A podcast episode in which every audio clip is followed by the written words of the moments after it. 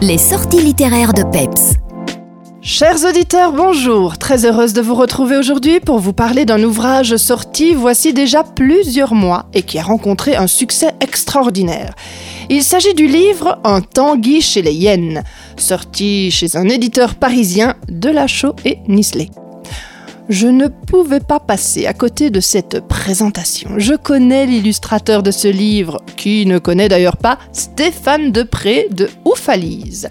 J'ai une grande admiration pour son travail mené au niveau de la culture, dans sa commune et même au-delà. François Verheugen, l'auteur, est quant à lui professeur de zoologie et s'intéresse depuis pas mal de temps déjà au comportement des animaux. Ça s'appelle l'éthologie.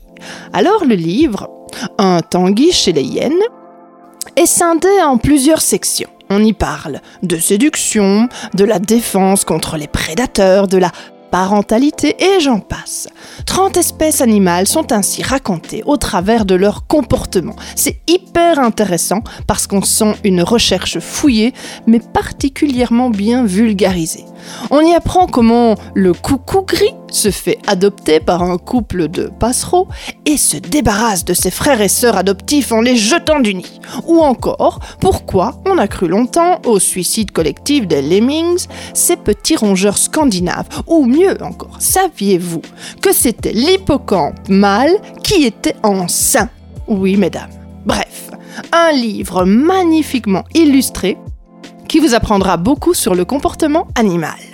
Et fort de son succès, ce livre en est déjà à son troisième tirage. Il est donc en vente dans toutes les bonnes librairies. Et pour votre bonne information, sachez qu'un deuxième ouvrage sortira lui en septembre 2023 pour la rentrée littéraire. Il va s'appeler Le propre de l'homme. Manière de savoir si le deuil, l'agriculture, le divorce, l'homoparentalité, l'art, l'enseignement ou encore le rire sont uniquement des caractéristiques propres à l'être humain ou pas.